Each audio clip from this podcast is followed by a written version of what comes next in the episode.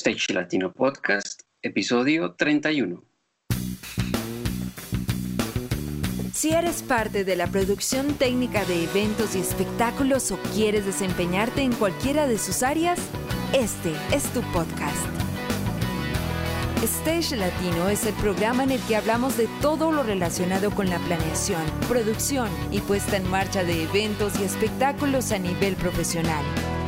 Cada episodio un invitado, referente que nos habla de su experiencia y de lo que debemos hacer, aprender e implementar para alcanzar nuestros objetivos en la industria. No olvides suscribirte a nuestra lista de correos en stagelatino.com. Y sin más, comencemos. Hola, hola comunidad de Stage, un saludo para todos. Buenos días, buenas tardes o buenas noches, especialmente para América Latina y para la comunidad de habla hispana. Soy Juan Pablo Flores, productor audiovisual, especialista técnico de video y director de contenidos de la plataforma Stage Latino. Quiero saludar a una nueva integrante de la familia Stage antes de empezar. Ella es Lina María Gáfaro, quien es la melodiosa voz que escuchan en la introducción y las cortinillas. Bienvenida. Vamos a iniciar. Para esta ocasión hemos querido traer a un experto en el área de producción que amablemente viene a compartirnos su experiencia en el mercado mexicano, que como sabemos es muy bien conocido por los altos estándares de calidad que maneja. Les presentamos a Joel de la Mora, más conocido como Rocco de la Mora. Hola Rocco, ¿cómo estás? Hola Juan Pablo, muy bien, gracias. Aquí saludos desde México.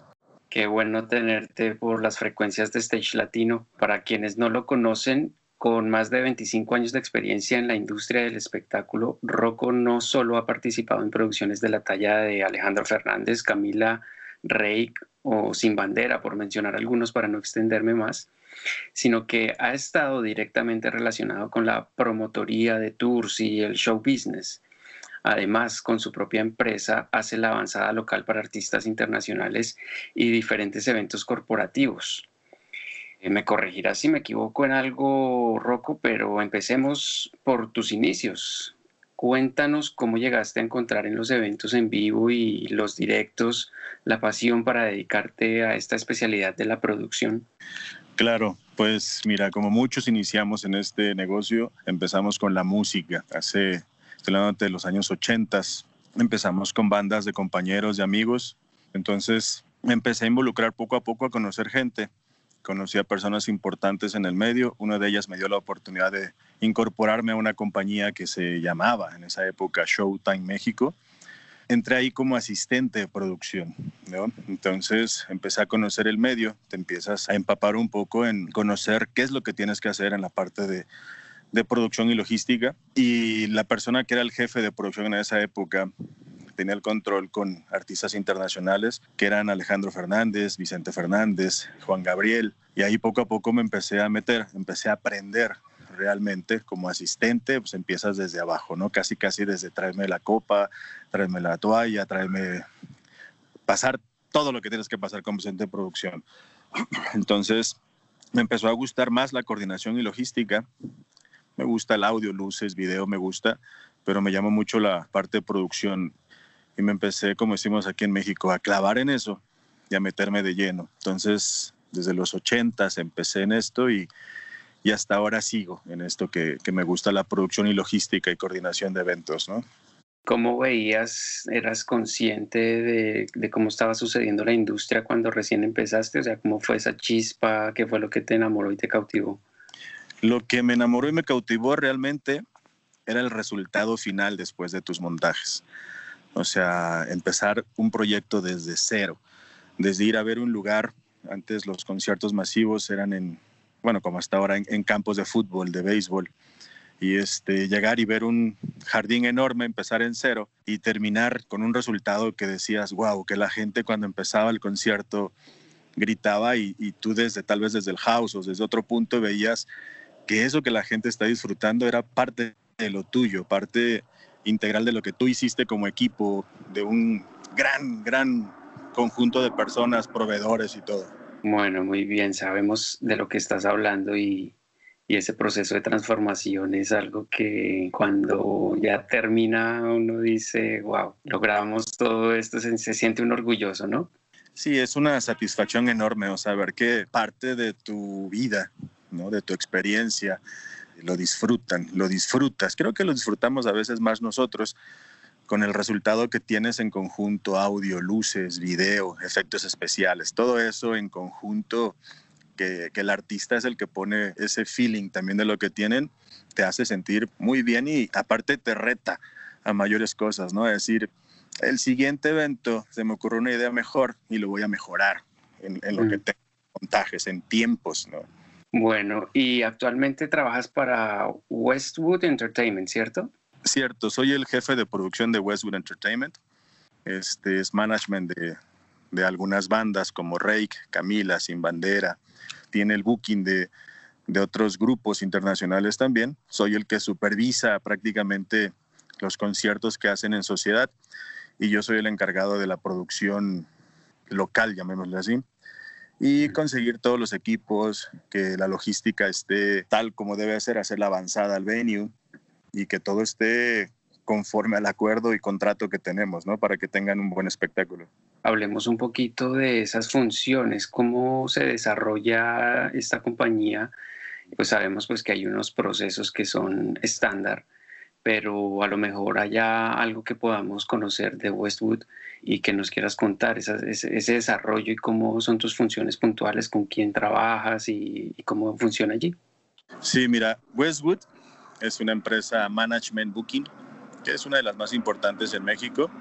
Tiene la representación de, como te comento, de varios artistas. Y entre ellos, cuando hacen un, una promotoría para hacer una gira, un tour en México con artistas como fue Romeo Santos, de las giras más grandes, Maluma. Ellos se encargan de cerrar la negociación. Yo me encargo solo lo que es la parte técnica. Entonces, cuando ya cerraron, firmaron contratos, a mí me mandan el rider técnico, lo reviso, lo tengo que integrar a cada venue al que está programado el show y conseguir toda la producción técnica para que el show se realice tal cual conforme a las necesidades que tiene el artista, sabiendo que no todos los venues son iguales. Entonces tengo que acoplar cada uno de ellos en diferentes lugares. Bueno, ¿cómo fue ese proceso de adaptación a la actual situación de sanidad que estamos presentando? ¿Fue cómo recibieron ustedes la noticia? ¿Fue paulatinamente que se fueron desconectando o como pasó en mi caso fue radical de un momento a otro? Bueno, aquí en México sí nos afectó mucho en el medio del espectáculo, ¿no? Prácticamente todos lo veíamos venir porque pasó primero en la parte de Europa y veíamos en México que sí podría suceder una situación como esta. Y de repente se cerraron las puertas. De hecho, el último evento fuerte, grande en México fue, eh, si no me equivoco, el Vive Latino, que fue el veintitantos de marzo, que fue el último más o menos. Fue uno de Soda Stereo, si no más no me equivoco, el, como el homenaje, algo así de ahí se cerraron todos lo, que es el show business. Entonces, hasta ahorita no hay fecha definitiva para cuando arranquemos. Eh, la industria está parada completamente. Pero como buenos latinos somos positivos, somos conscientes de que esto va a tardar un poquito. La, la, idea de todos, la mayoría decimos que arrancaremos en agosto, otros se van un poquito más. Pero ya estamos empezando a trabajar en proyectos. En mi caso, ahorita tengo cuatro proyectos para octubre que es el Tecate Location, como productor y proveedor. ¿no?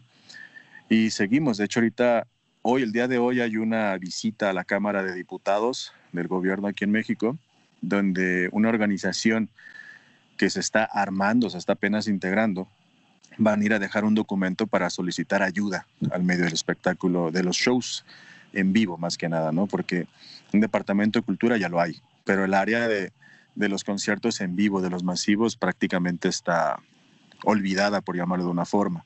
Entonces, van a, van a ir a dejar el documento solamente 20 personas, por lo mismo que está la fase 3 de la contingencia. No pueden ir muchas personas y aquí hay un protocolo de distancia.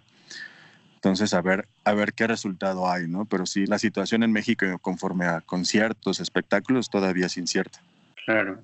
¿Hasta qué punto está agremiado el sector de la industria y el entretenimiento allí en México. ¿Sabes un poco de esto? ¿Sabes cómo se mueven de pronto los sindicatos? ¿Cómo se está mm, juntando toda la comunidad de técnicos para poder eh, mitigar los impactos que está teniendo el virus? Pues mira, En México un sindicato de trabajadores del espectáculo, de llamémosle eventos masivos en vivo, eh, no lo hay.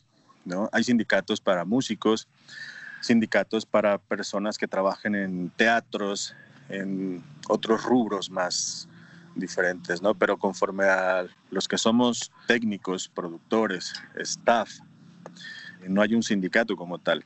Entonces, eso es lo que van a ir a, a, dejar las personas hoy a la Cámara de Diputados para tratar de armar un sindicato, que es algo tarde, siempre buscamos una solución cuando caen los problemas, pero no es demasiado tarde para hacerlo, ¿no? Mejor tarde que nunca.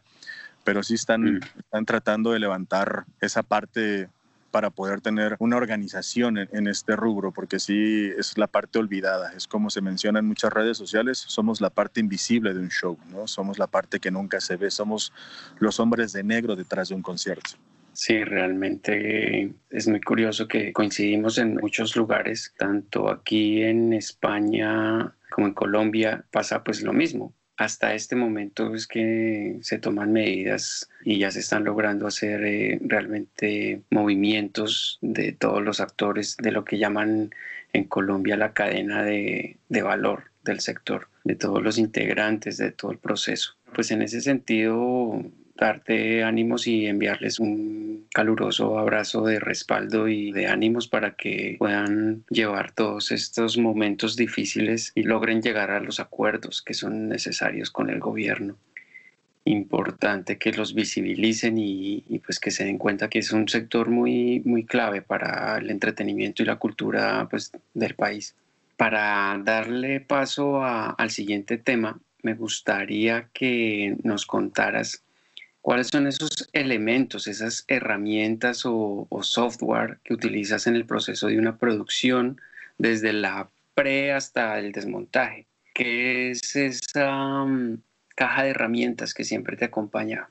Bueno, así como una caja de herramientas que todos tenemos, es una tu ordenador y es que llevar tu computadora. Sobre eso, realmente tener algunos programas para poder visualizar los archivos que muchos compañeros nos mandan, ¿no? que es un vector, que es un AutoCAD. En cuestión de, de mi herramienta principal de trabajo para organizarme un poco es el Master Tour y trabajar sobre ello. Ya revisando la información que tengo de un rider en general, ya hago mi mesa de trabajo con mis compañeros, que son mi encargado de escenario, mi iluminador, mi gente de audio, el equipo que somos para que ya ellos le den el visto bueno y tengamos algo completamente al 100 para dar el servicio y, lo que tenemos que hacer, ¿no? O sea, creo que más que herramienta es un equipo de trabajo humano para poder realizar la logística, la producción, la coordinación de todo eso. ¿Con qué software de, de visualización, de CAD, ustedes se apoyan? Pues mira, tengo, la mayoría tenemos el Vectorworks, el AutoCAD que son los dos principales. Ya de ahí cuando estamos de viaje y nos sacamos la computadora, bueno, lo hacemos con los iPads y todo, son visualizadores. Igual, de, hay uno que se llama AutoCAD 360, que es el que nos ayuda un poco cuando vamos a un scouting, a una avanzada y llevamos un, un equipo pequeño, ¿no? Digamos que esos eh, visualizadores y los cálculos ustedes se apoyan 100% sobre el software o tienen a un especialista, por ejemplo, para calcular pesos, para mirar el, el estado de, de, los riesgos. Me gustaría mirar si, si podemos abordar un poco esta parte de los riesgos y cómo los gestionas, cómo gestionas los riesgos. Ok, cuando tenemos que tomar este tema de, de, revisar, de no correr ningún tipo de riesgos, cuando son estructuras como auditorios, teatros, donde tenemos que hacer rigging, pues sí pedimos el, el CAT para poder revisar más que nada nuestros puntos. Teniendo esa información, nosotros solo la revisamos, pero se la enviamos a un ingeniero, que este ingeniero nos va a dar nuestro cálculo estructural para pesos, para saber cómo estamos con el, con el inmueble tenemos que ir a revisarlo porque muchas veces tienes un CAT de 1980 o mucho más atrás. La estructura pues ya tiene uso, tiene un tipo de daño. Al final de cuenta todo va cediendo cada vez poco a poco. Entonces no corremos ningún tipo de riesgos en llegar y decir, cada punto te aguanta 500 kilos y le metemos 500. No, nos tenemos que ir a un 50%, tal vez repartimos las cargas pero sí, estamos supervisados por un ingeniero que es el que revisa esto, que aquí le decimos el DRO, para poder tener la certificación y una responsiva de una persona que conoce la estructura en la que vamos a trabajar. Igual en los layers, ¿no? O sea, tiene que estar revisado tanto por layer en México, por el ingeniero, que es el que nos está dando el cálculo estructural y pesos para poder tener todo muy seguro. Y de ahí en fuera partimos con las demás áreas, ¿no? Que el equipo de audio también tenga sus motores en buenas condiciones, iluminación, video, porque muchas veces pensamos que por tener una estructura que te aguanta, no sé, 60 toneladas, piensas que puedes colgar 60 toneladas en tres puntos y no es así. Tiene que repartirse en diferentes puntos a diferentes distancias que nos da precisamente el ingeniero y sobre eso vamos trabajando. ¿Y esta sigla DRO qué significa? ¿Cómo, cómo la traduces? El DRO es el director de registro de obra, el que está capacitado y autorizado en el conocimiento de la estructura como tal. Es como el ingeniero cuando construyes un edificio, una casa o cualquier estructura, pues tiene que haber un ingeniero, un ingeniero civil, ¿no? Como un arquitecto. Entonces, son los que saben de que la estructura o la trave que pusieron realmente sirve para cargar o solamente es, es, un plafón, por llamarlo de una forma. O sea, muchas veces nosotros como productores, como ingenieros técnicos, desconocemos la estructura que está pasando de lado a lado, qué función tiene. Entonces, para eso recurrimos a un ingeniero, a un arquitecto, para que nos diga, esa estructura realmente está sosteniendo la construcción y te puede aguantar tres toneladas o solamente estás deteniendo el techo del, del lugar y no es apto para cargar, ¿no? Y hablemos un poquito de los accesos, del aforo, ya cuando tienes que lidiar y contar con una cantidad de personas que es masivo. Bueno, ahora no, no va a ser el caso y creo que vamos a tener que adaptarnos un poco a, a este cambio, pero está bueno que revisemos esa referencia de cómo, cómo se estaba haciendo, cómo lo estabas haciendo tú y todo pues pensando como en esos riesgos, cómo gestionas tú el tema de accesos, cómo lo miras, cómo se maneja esta parte. Pues mira, depende mucho el evento en el que estés y el tiempo que tengas de montajes, ¿no? Muchas veces eh, cuando tenemos oportunidad de montar un día o un par de días antes, tienes la oportunidad de darle al promotor el tiempo que él quiera para el acceso, más cuando es un masivo, cuando superas las 10 mil, 15 mil, 20 mil personas. Haces una junta con el jefe de seguridad que llevas como compañía, con el jefe de seguridad del inmueble. Esto lo, lo manejan más las áreas de protección civil que son los que coordinan cuántos accesos debe tener. A partir de qué hora tienes que abrir la puerta, cuando es un lugar para 10.000 personas aproximadamente, te piden dos horas antes del evento. Eh, nosotros recomendamos un poquito más porque es un aforo muy grande. Si tuvieras las suficientes puertas, pues sí, ingresas en dos horas a, a 10.000, 15.000 personas. Eso, eso retrasa muchas veces, creo que a nivel mundial, un poquito el acceso del público. Tu evento puede estar programado a las 9 si el acceso lo dieron a las 7, 10 mil personas en lo que entran por, ¿qué te gusta? 10 puertas, en lo que hacen la revisión o el cateo, como se le llama, pues tardan un poquito en llegar a sus lugares.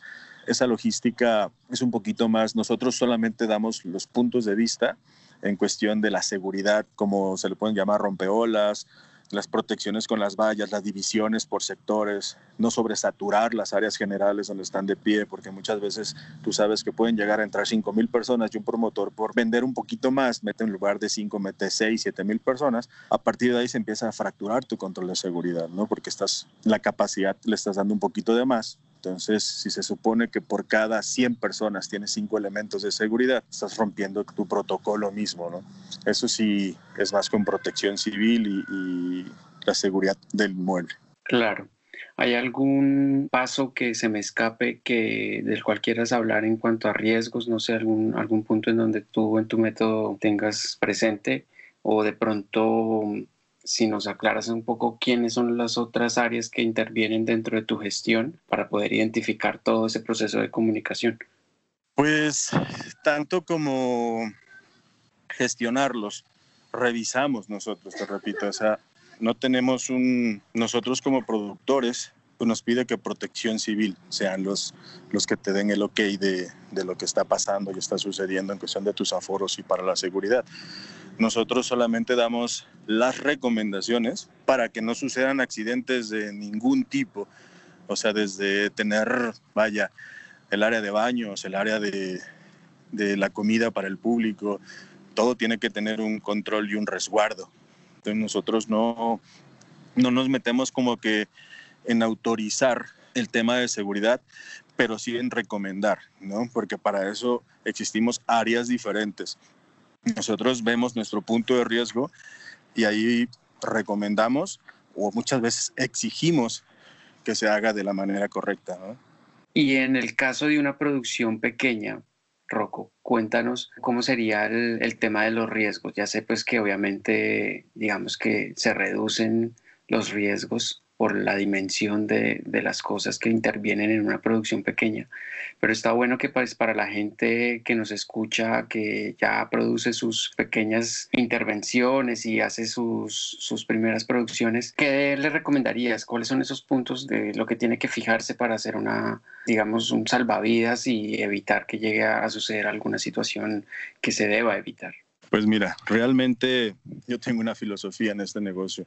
No hay producción pequeña Todas tienen la misma importancia y los mismos riesgos. Como mencionas, la magnitud es diferente un poco, pero sí, para evitar cualquier riesgo, creo que el punto número uno es tener en buen mantenimiento nuestros propios equipos, ¿no?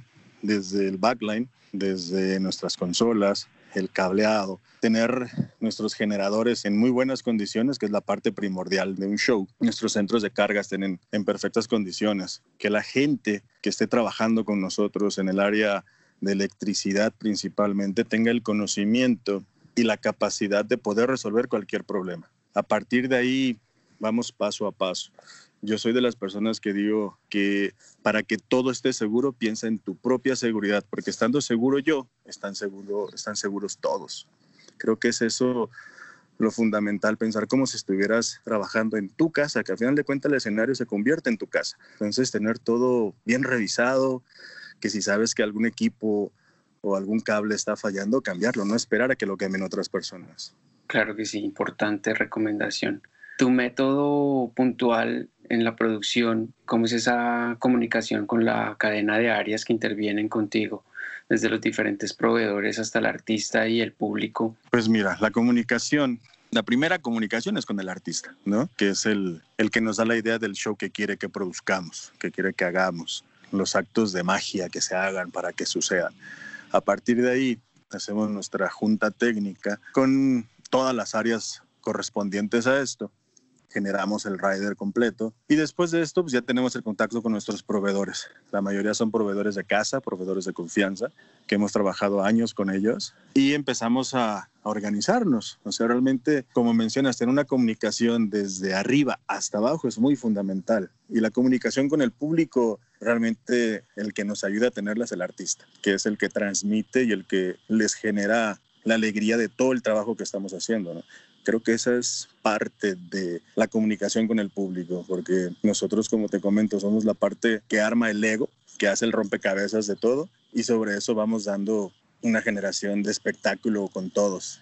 Y bueno, me imagino que utilizas los radiocomunicadores de, de altas frecuencias pues para lograr tener eh, una comunicación fluida entre ustedes.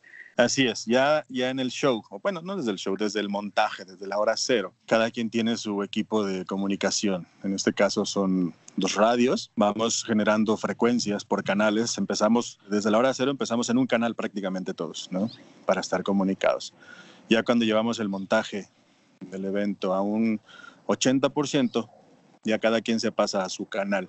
Puede ser el 1 audio, el 2 video, el 3 luces, y así vamos hasta prácticamente cubrir, no sé, 10 hasta los 16 canales que puedas llegar a tener, ¿no?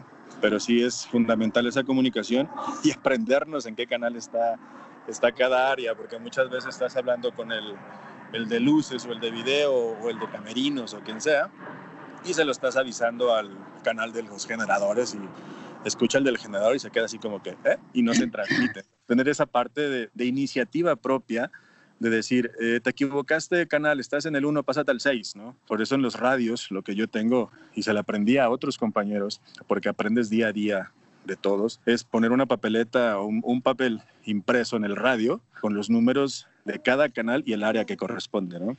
Bueno, metodología importante y vale la pena siempre recordarlo muy bien.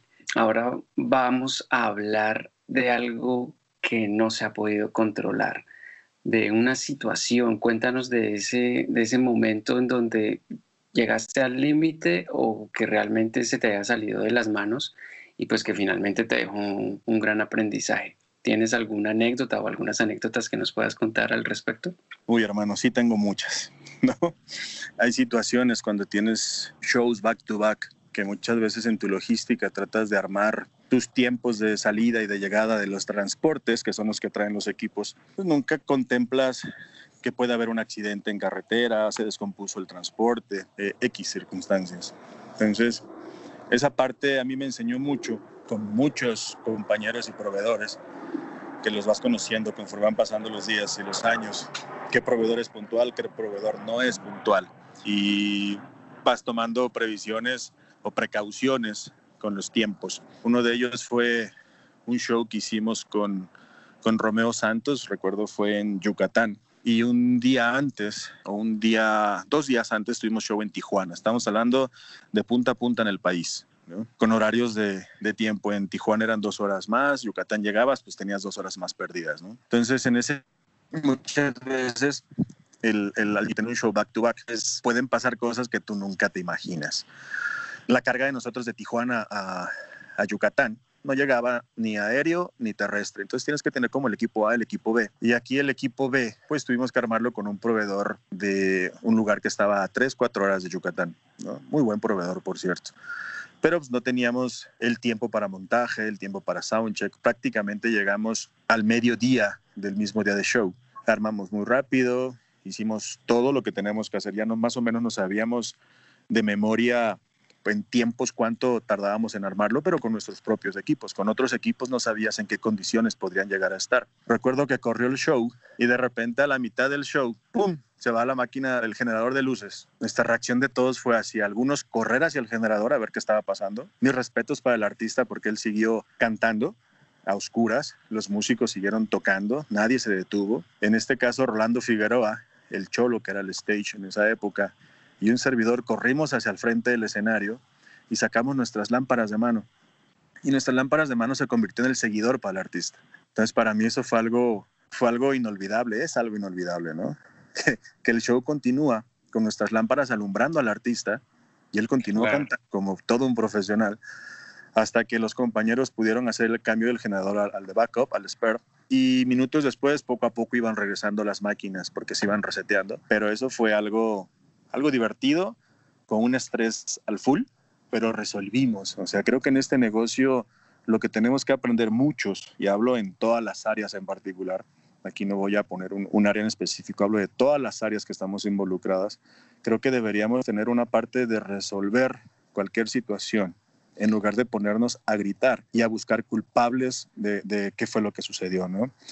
Terminando el espectáculo, puedes ya reunirte con tu gente, hacer una junta y ver qué sucedió. Pero cuando pase algunas circunstancias, nuestra primera reacción tiene que ser resolver, tomar la tranquilidad y resolverlo, porque a fin de cuentas, cuando gritemos, nos pongamos como locos, nos vamos a resolver y vamos a bloquear a las demás personas. Por eso nuestra área como productores creo que es tener el control para que los demás tengan el control. Si yo soy el primero en gritar, el de luces va a gritar, el de audio va a gritar, el área afectada va a empezar a, bloquear sin no saber qué hacer. ¿no? Creo que esa es mi recomendación como productor, es esa, tener el control para saber qué hacer. Si la letra A se apagó, continuamos con la letra B. Y así tenemos infinidad de, de, fórmulas para poder resolver, siempre y cuando no corramos en, en el sentido de apaguemos todo y vámonos porque entonces se fue todo lo que tú habías armado en 24 o 48 horas, en menos de 10 minutos se nos fue al suelo.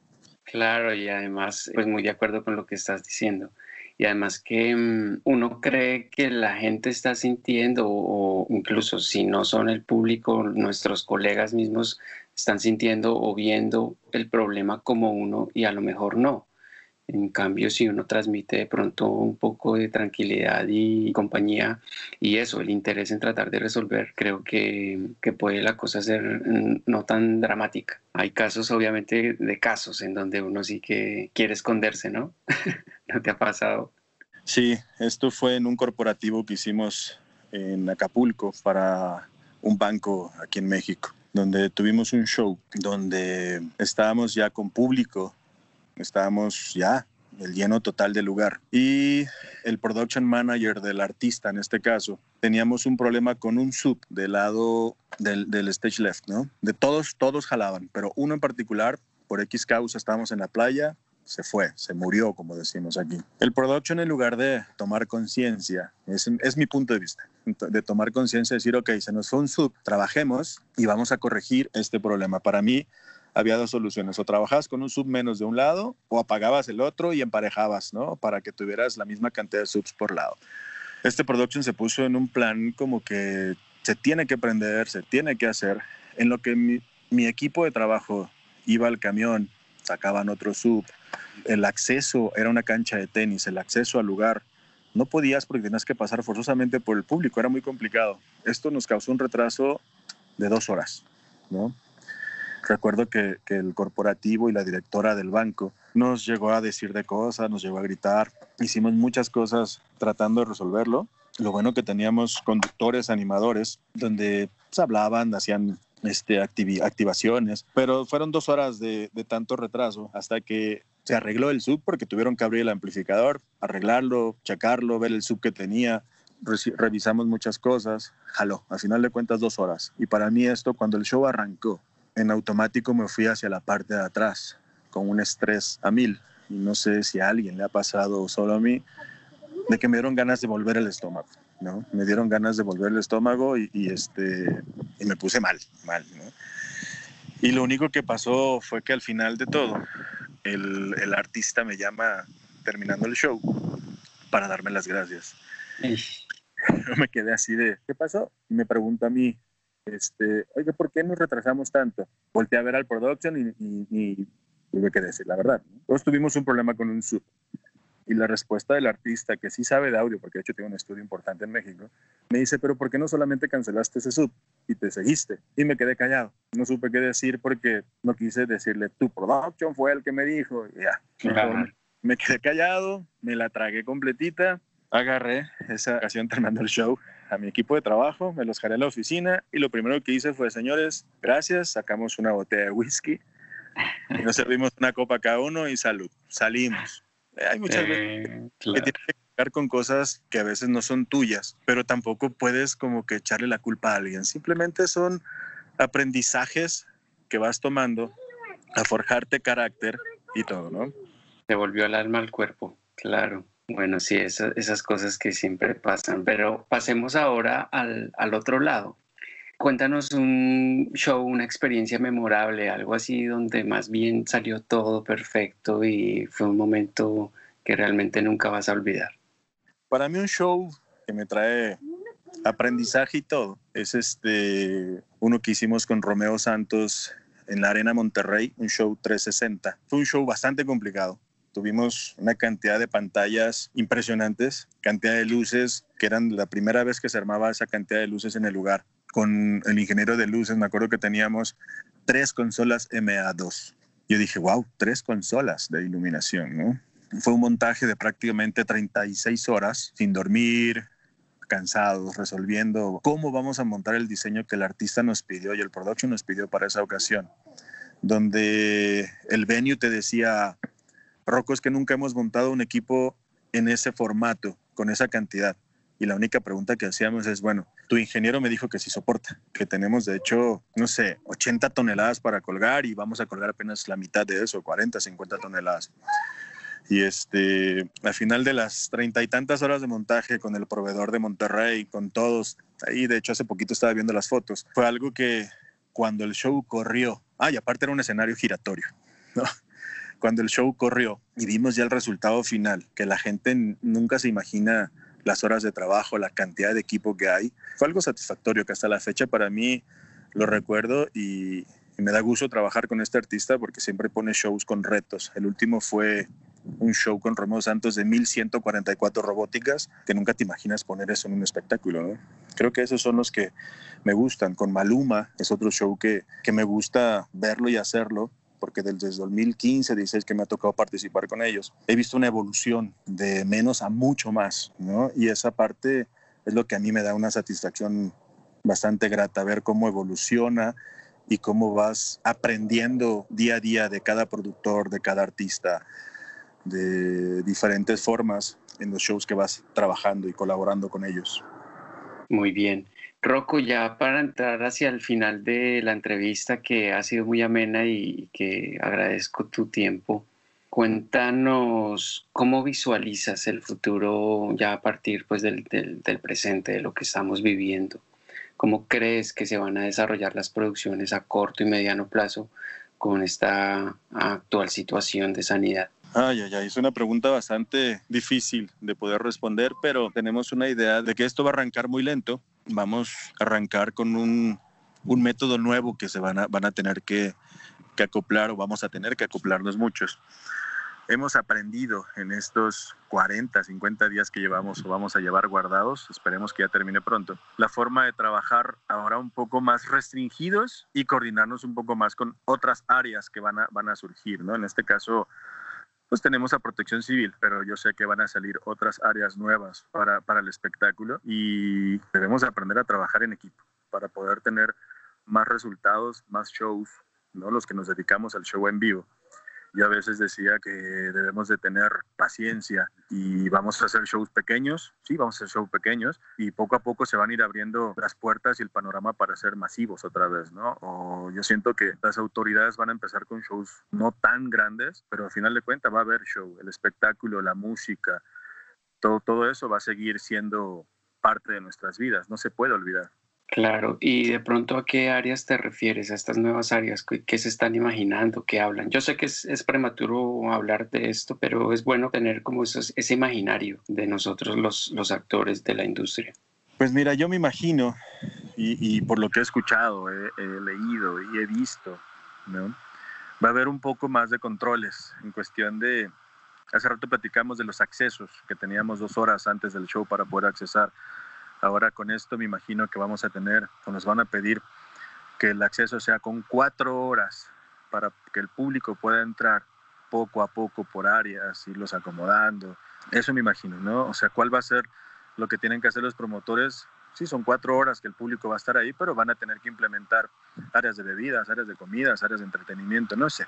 O sea, mil cosas que te puedes llegar a imaginar, porque al final de cuentas las medidas ahorita a nivel mundial es un poco el espacio, ¿no? Hace rato estaba viendo unas fotos que me mandó un amigo, eh, te las mandaré más al rato, no recuerdo dónde es, donde estaban haciendo un concierto en los autos, como un autocinema, donde el concierto estaba transmitido por FM, ¿no? Algo que decía, ¿será verdad o será mentira?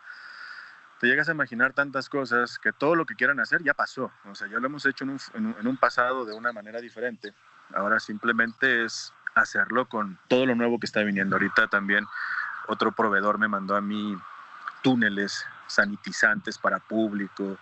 Este, vienen muchas cosas, o sea, vivimos en una parte de esta generación donde ya tanta tecnología, tantas cosas que hay que se van a empezar a aplicar lo que tú de repente ves en las películas, ¿no? O sea, que dices, wow, eso estaría interesante aplicarlo en un show en vivo y, y poco a poco va sucediendo.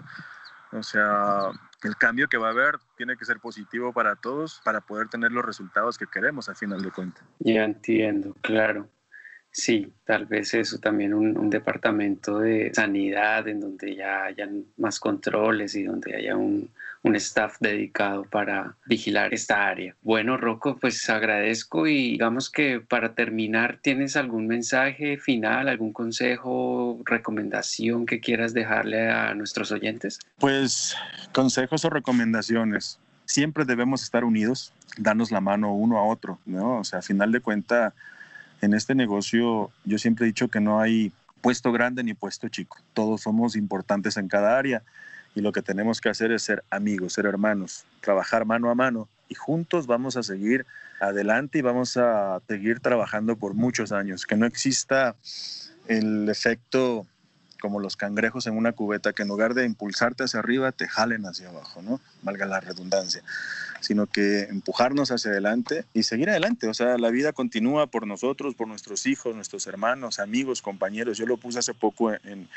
en una de mis páginas de redes sociales. Tú eres mi familia. Y como eres mi familia, yo voy a cuidar de ti, así como espero tú cuides de mí para seguir siempre juntos y adelante. Gran mensaje. Pues bueno, señoras y señores, Rocco de la Mora estuvo con nosotros. Qué alegría y una gran persona ahora un nuevo miembro de la comunidad Stage. Estamos muy contentos de tenerte, ya nos habíamos visto y seguido por las redes y qué bueno que ahora se materializa Rocco y espero aceptes alguna otra invitación que me atrevo a hacerte al aire y es eso, que podamos compartir de pronto algún detalle ya muy puntual, algún proyecto muy puntual que quieras compartirnos o todas las cosas que quieras compartir con la comunidad, pues eres bienvenido.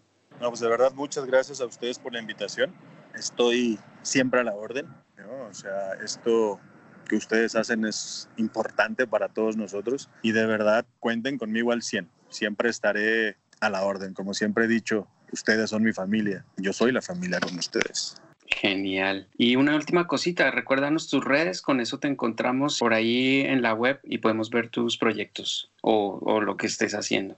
Pues aparezco en Facebook como Rocco de la Mora, en Instagram igual, y este, siempre estoy en redes y ahí estoy a la orden con ustedes. Tengo una empresa que se llama RCK Producciones. Nos dedicamos a colaborar con diferentes empresas y compañías para hacer las avanzadas de los shows que vienen a hacer a México, porque muchas veces los productores que son de otros países no conocen nuestros venues. Entonces nosotros somos los ojos de ellos y, y la herramienta, nos convertimos en el equipo de trabajo de, esa, de, ese artista o ese productor que viene a México, ¿no? Entonces estamos igual a la orden para lo que necesite, no importa la magnitud del evento. Muy bien, ¿nos recuerdas el nombre de, tu empresa? Claro que sí, es RCK Producciones. Vale, entonces ya saben, RCK Producciones también lo pueden encontrar en las diferentes redes sociales. Pues no siendo más, un saludo para todos y Rocco, nuevamente mil gracias y hasta la próxima. No, muchas gracias a ustedes y nos vemos pronto, que pronto empezaremos a producir lo que más nos gusta. Gracias y saludos a todos. Y gracias a ti en particular, a, a, todo tu equipo de trabajo, a todos los que están trabajando ahora desde casa. Ánimo que vamos para adelante. Recuerda ponerte en contacto con nosotros en stagelatino.com slash contactar. Los esperamos en el próximo episodio de Stage Latino Podcast. Hasta pronto.